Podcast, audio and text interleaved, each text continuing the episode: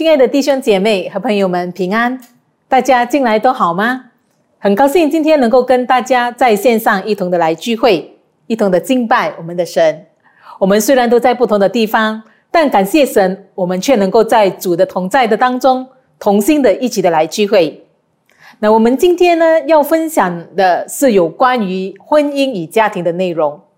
当然，关于婚姻的家庭里面包含的内容非常的多，非常的丰富。那我们今天只从几个点来看婚姻与家庭。在开始之前，让我先啊问一问大家两个问题。那第一呢，这一生的当中，你的父母留给你最宝贵的是什么呢？东西？那么第二，你想留给你的下一代是什么东西？作为父母的这一辈子，可以说大多数都是在为子女而活。那么，父母为子女能够留下来最重要的是什么呢？是许多的房屋财产吗？如果父母为孩子留下万贯家产，但孩子不争气，很快很快的家产就会败光了。那么，如果父母给孩子留下了做人的道理，培养孩子在生活上的这个能力，他即使没有万贯家产，他自己也会赚取的。正如古语说：“遗子黄金屋，不如教子一经。”作为基督徒，我们应该啊，应当如何的为孩子呃预备？我们要为孩子留下什么呢？许多的基督徒父母只知道为孩子祈求事业有成、学业有成。婚姻美满，家庭幸福，当然这些都是好的，但不是最好的。这些都是重要的，但不是最重要的。对基督徒来说，最重要的就是要传承，要传承的就是要呃，就是我们的信仰。那么今天想跟大家分享的主题呢，就是家中的信仰传承。让我们这时候一起来祷告，把一下时间交托给神。天父，我们把以下时间全然交托在主你的手中，愿神你的话语自己来建立我们的生命，帮助我们。主啊，特别在这世代的里头，我们能够如何有一个稳固的家庭，有一个政治的这个正义的价值观，帮助我们能够在这个社会上，使我们能够容神一人，我们能够做正确的选择。赐福我们以下时间，奉耶稣的名感恩祷告，阿门。不知道你有没有参加过接力赛？可能很多人在学校都有参加过啊，这个接力赛哈。那我在中学的时期呢，就参加过四乘四百的接力赛。那我两个女儿呢，同样的，他们在学校也是跑这个接力赛的。那啊，我的大女儿她是跑最后一个的。有一次呢，她就问我：“妈咪，跑最后一个是不是最重要的？”呃，可能她感到有压力哈，她觉得她那最后一个，她的呃这个责任非常的大。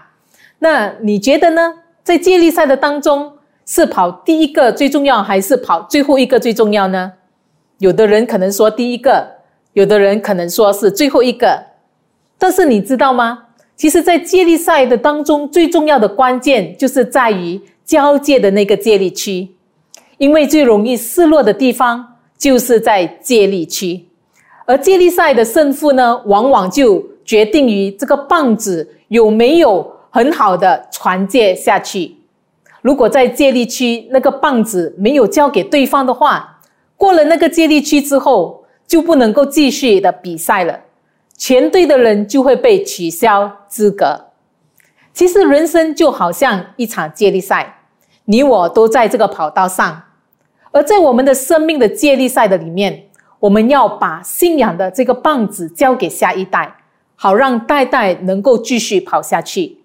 而这个接力区就是我们和下一代相处的时间，这也不过是几十年而已，不是几十年，是十几年而已。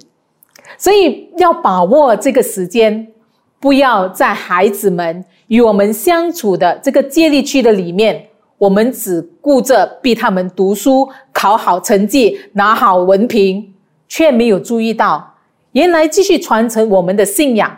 才是在这个借力区里面是最重要的一环，也是我们最重要的一个使命。所以，信仰的传承带来蒙福的家和蒙福的后代。让我们一起来看《生命记》的第六章四到九节。以色列啊，你要听，耶和华我们的神是独一的主，你要尽心、尽性、尽力爱耶和华你的神。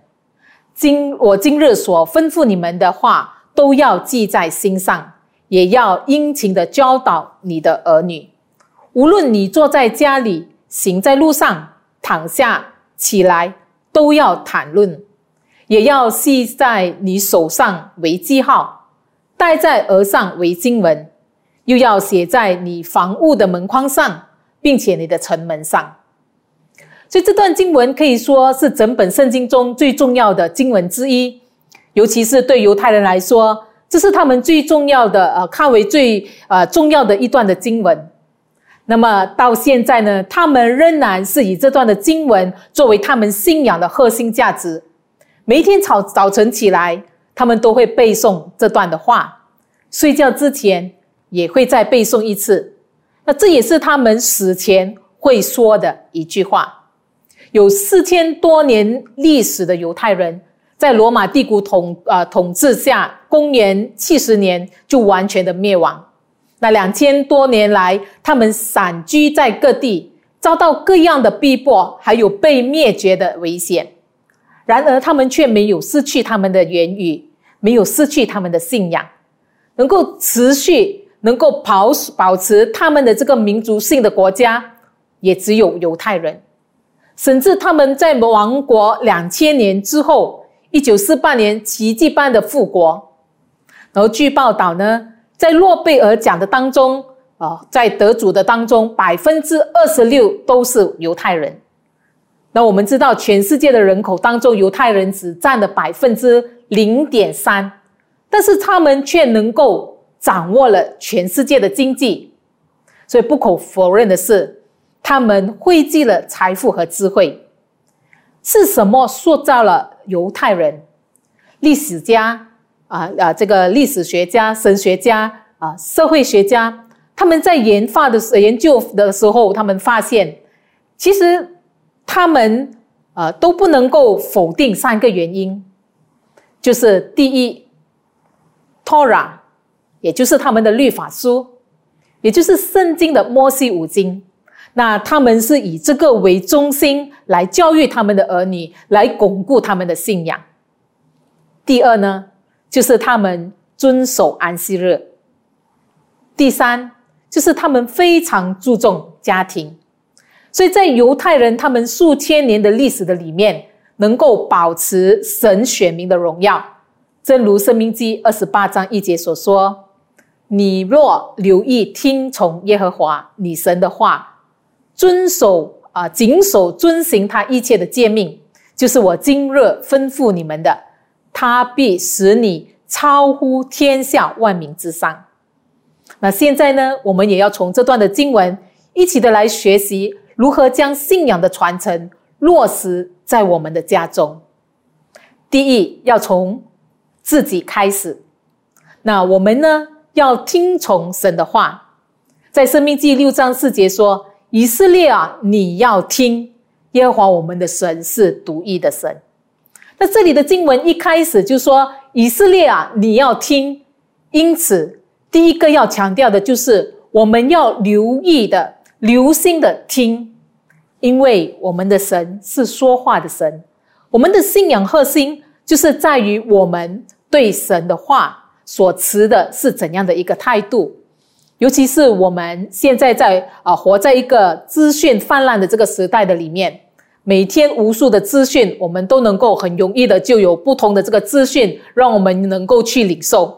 那这些资讯呢，都涌进了我们的生命的里面，太多的信息，太多的情报，将我们的心都掳去了，使我们没有办法集中精神去聆听神的话，因为我们的心被世界的这些的资讯所占据，我们的心田容不下神的道。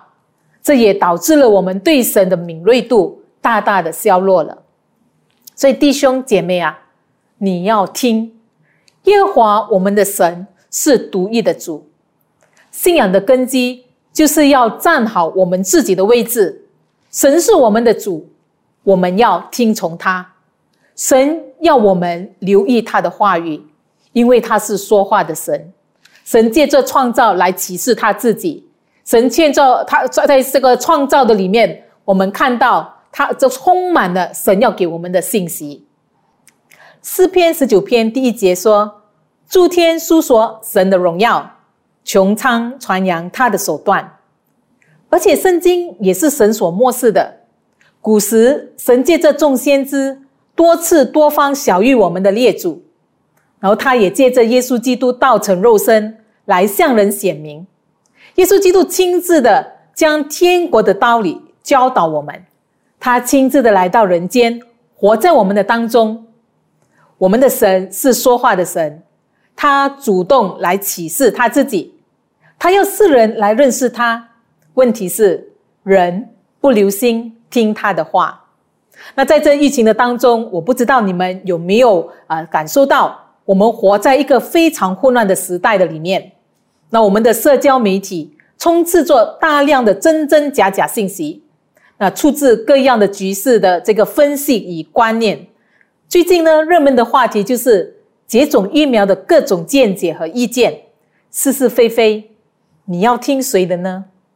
在这疫情的当中，我们有没有留心听神对这疫情的看法是什么？到底神要在这个当中做什么？那在关键的时候，你的选择是什么呢？要留心听神的话。第二，我们要爱慕神的话。生命记的六章五节说：“你要尽心、尽性、尽力爱耶和华你的神。”这里用了三个“尽”，表示你要用尽你所有来爱神。曾经有个律法师来到耶稣的面前，问他说。在所有律法的诫命，哪一条是最大的呢？那耶稣就用了这一节经文来说：你要尽心、尽性、尽意爱主你的神，这是第一，且是最大的诫命。其次也相反，也就是从这诫命延伸出来，就是要爱人如己。因这两条诫命是律法和先知一切道理的总纲，所以。这两条诫命可以说就是神教导我们在世上如何生活的全部内容。所以这句有句话这样说：教导你的孩子两件事，就你就可以啊，你就是已经教的很好了。第一呢，就是全心的爱主；第二呢，就是对他人有怜爱之心。弟兄姐妹，人生的关键就是要爱神。那要如何爱神呢？约翰福音十四章十五节说：“你们若爱我，就必遵守我的命令。”然后二十一节也说：“有了我的命令又遵守的人，就是爱我的。爱我的必蒙我父爱他，我也要爱他，并且向他显现。”我们的信仰是注重关系的一个信仰，就是与神建立关系。你怎么知道你有没有与神建立关系呢？与神建立关系的人，就是他会听从他的话。你怎么知道你与神的关系好不好？从你对神的话语的这个态度就知道了。如果关系出现了问题，聆听神的话也有困难，你也会听不进去。就好像我们人际啊人际关系的当中也是这样。关系不好的时候，你不会要听对方的话，无论对方说什么，都很容易的取决他的意思。亚当夏娃就是不听从神的命令，吃了分散啊啊分别善恶果的果子，结果呢就是躲避神，而且他们之间也彼此的责怪对方。那自从人类不听从神的命令，决定任意而行。照自己的意思为自己安排，争取满足自己的需要，结果就是与神的关系隔绝，与人的关系也破裂。所以弟兄姐妹，我们要留意，圣经说，在末后的日子，世界会越来越危险，因为人只爱自己。在提摩太后书三章一到二节说。你该知道，末世必有危险的日子来到，因为那时人要专顾自己，贪爱钱财，自夸狂傲，独棒违背父母，忘恩负义，心不圣洁，无亲情，不解怨，好说财源，不能自悦，性情凶暴，不爱良善，卖主卖友，任意妄为，自高自大，爱厌乐，不爱神。所以从这里的描述，我们看到世界越来越危险，因人变得越来越危险。最危险的人就是只爱自己。我们绝不希望我们的孩子活在这样的一个世界里，我们更不希望我们的孩子变成这样。要如何改变呢？那就是要学习爱神。首先要从我们自己开始，留心听神的话，并且照着去遵行。第三，我们要铭记神的话。生命记六章六节说。我今日所吩咐你的话，都要记在心上。认识上帝、爱上帝，不是心血来潮，不是外表作秀，而是要从内心深处存记于心。这里清楚的说，要我们把神的话记在心里，意思就是说，要将神的话内化，成为我们生命的一部分。唯有将真理存记于心，我才能够啊，是显出显示出我们渴望被上帝改变。耶利米书三十一章三十三节说：“耶和华说，这些日子以后，我以以色列家所立的约乃是这样：我要将我的律法放在他们里面，写在他们心上。我要做他们的神，他们要做。”我的子民，所以以色列人出埃及之后，神在西乃山借着摩西与以色列人立约，然后呢就把这个律法刻在石板上。但是呢，因为以色列人违约，神就预言将来有一天，他要与以色列人立新约，把律法就是神的心意写在他们的心板上。这个事件呢，确实在耶稣基督复活之后，第一个五旬节发生了，圣灵降临，并且充满了在当时聚集在当中的人的身上。那圣灵把神的话印记在我们的心上。约翰福音十六章十三节如此说：“只等真理的圣灵来，他们引导你们明白一切的真理。”明白真理，表示我们领悟了、同意了、接受了。那这过程呢，需要圣灵来帮助我们。当神的话语在我们心里面明，我们明白过来的时候，就会成为我们生命的力量与智慧，就好像得到了人生的答案。当你越来越明白神的话，我们的生命就会越来越有力量。即使生活生活环境的当中有很多的困难。我们也会有能力和勇气去面对。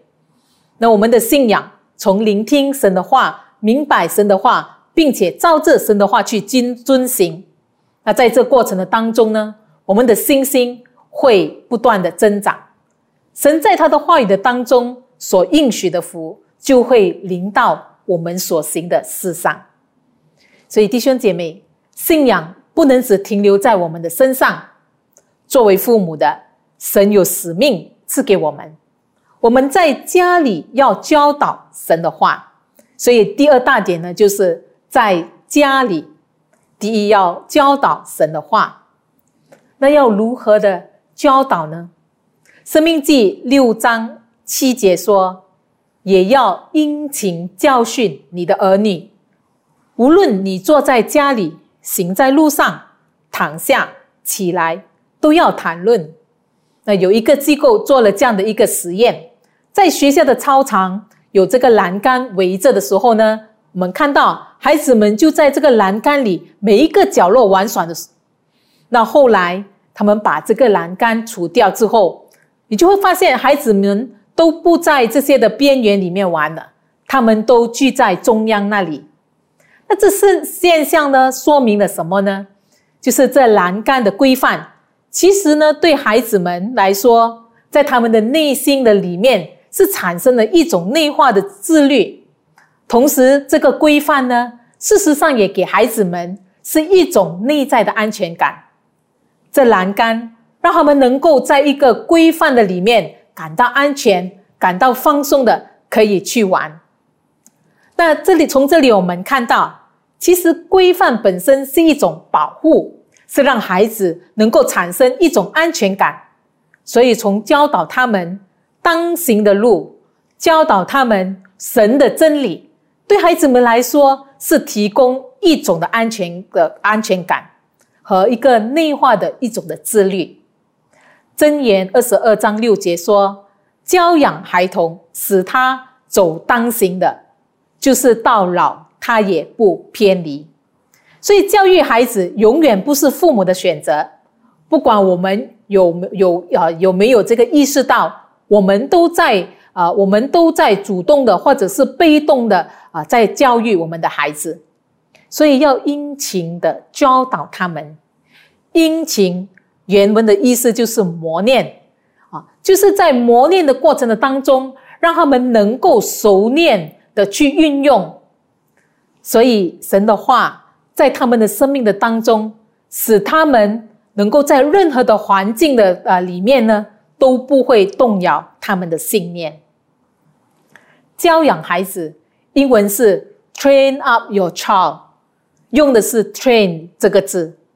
今天我们就从这个字的里面呢，来看如何去帮助我们去了解教养我们的孩子的时候，应该。具备的是怎样的要素？T 就是 time，我们要花时间，我们要安排啊具体的时间来跟他们一起的来读圣经，一起的来讨论神的话，一起的来分享神的作为，将敬虔的价值观传授给我们的孩子。R repetition，反复的习啊实习。练习不是一次，而是需要不断的重复、反复的去学习、操练敬虔的习惯。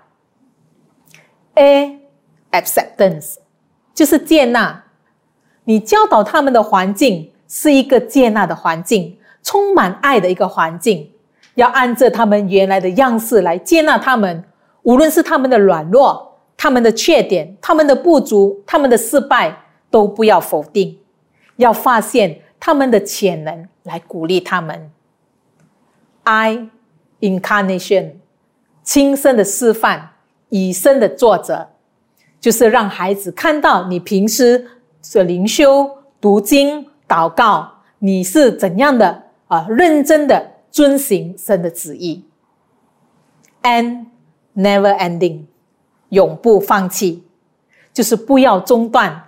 在这过程的当中，并不容易。做父母的，我们都知道哈，要持续的做并不容易，但是还是要鼓励大家，我们要不断的持续的做。现在就开始做，不要觉得太迟。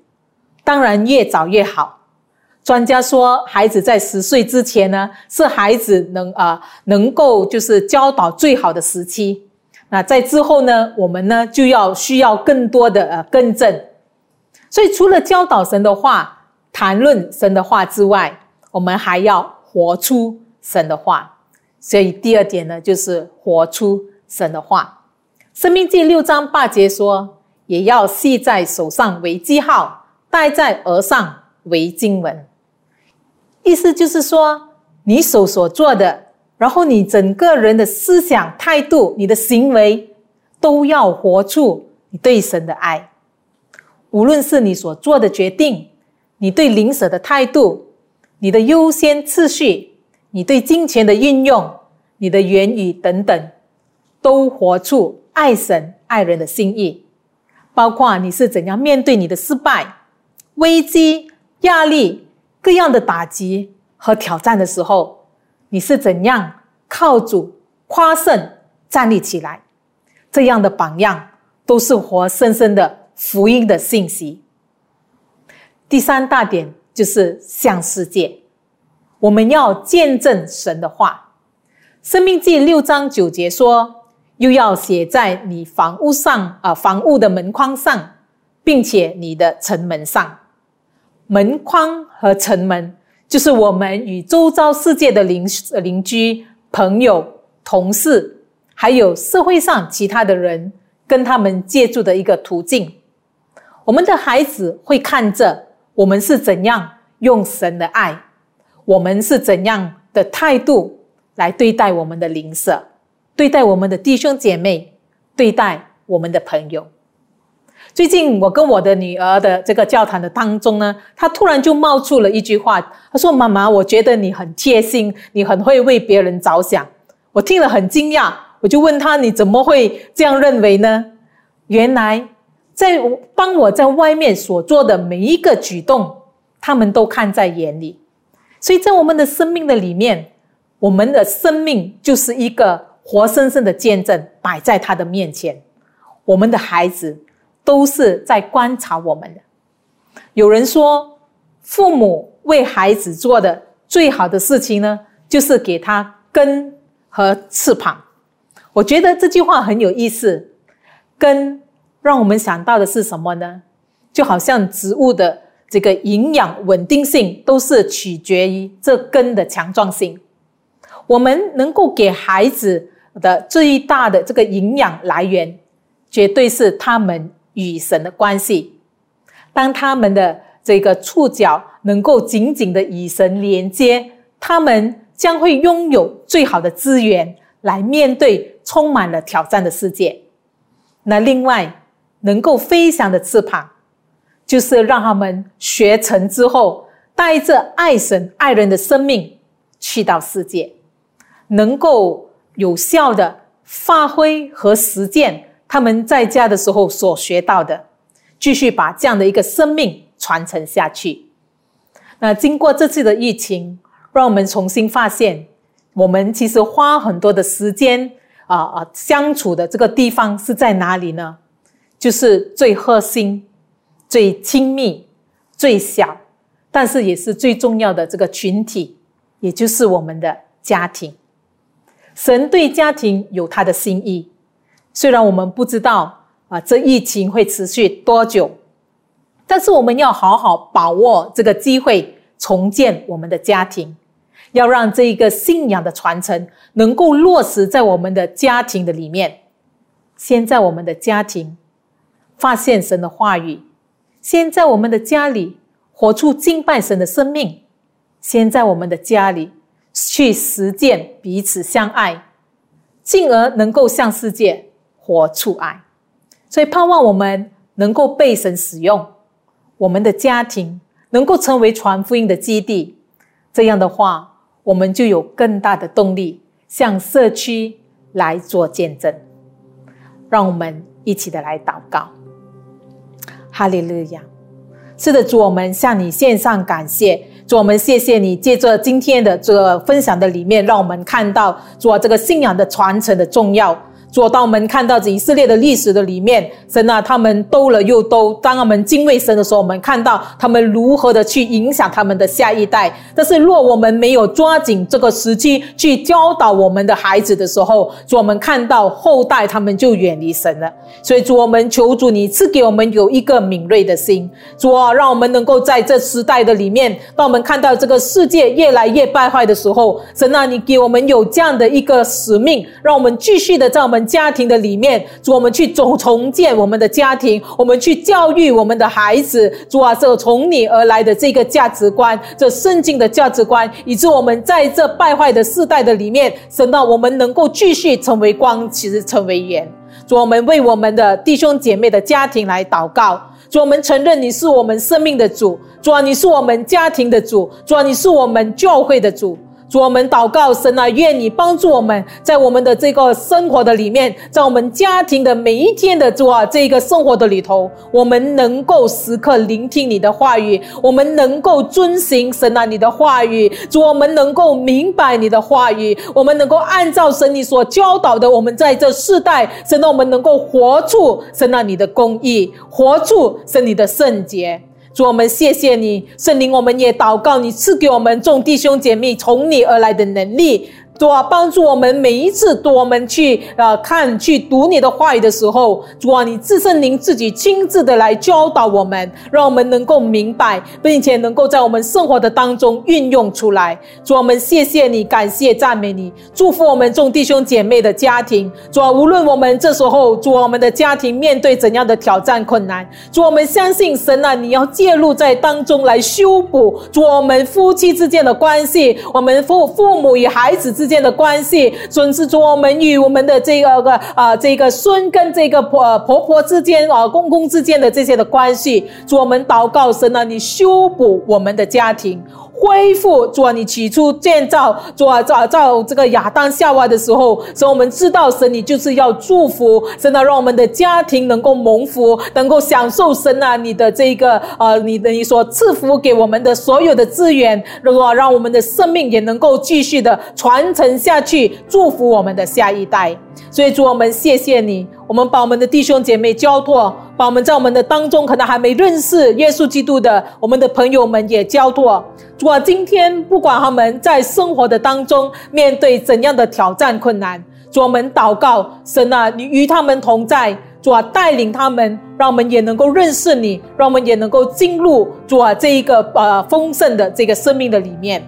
所以主，我们把。我们所有的弟兄姐妹，把我们的朋友们都交在主你的手中，愿你继续的保守带领我们，在我们的生活的里头，继续的能够靠你过一个得胜的生活，能够我们的生命也能够成为别人的祝福。